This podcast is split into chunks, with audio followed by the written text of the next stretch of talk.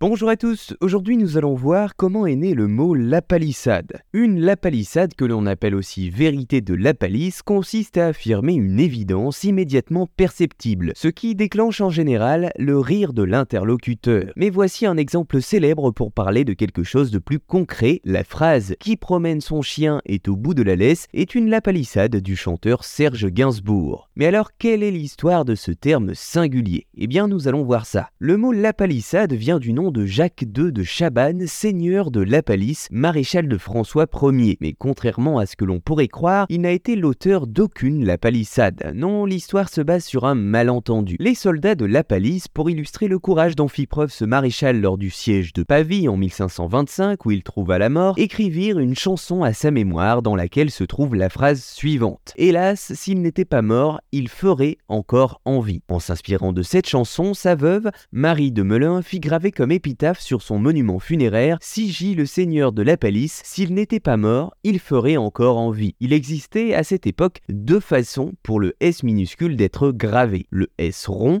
et le S long. Ce dernier pouvait être confondu avec un F. Ainsi, une erreur de lecture a fait lire Hélas, s'il n'était pas mort, il serait encore en vie. Aujourd'hui, on retrouve cette phrase déformée en un quart d'heure avant sa mort, il serait encore en vie. Au XVIIIe siècle, un poète français fit ainsi une chanson en se basant sur ce modèle Il est mort le vendredi, passé la fleur de son âge, s'il fut mort le samedi, il eût vécu davantage. Depuis, le mot la palissade est entré dans le dictionnaire français, mais pas seulement, il est également utilisé en anglais, en italien, en portugais et en wallon. Même si on le retrouve beaucoup moins dans notre vocabulaire de tous les jours, le mot la palissade fait partie de ces termes qui ont une histoire très particulière. Pour finir sur une autre la palissade célèbre écrite par Georges Brassens, tout le monde me montre du doigt, sauf les manchots, cela va de soi.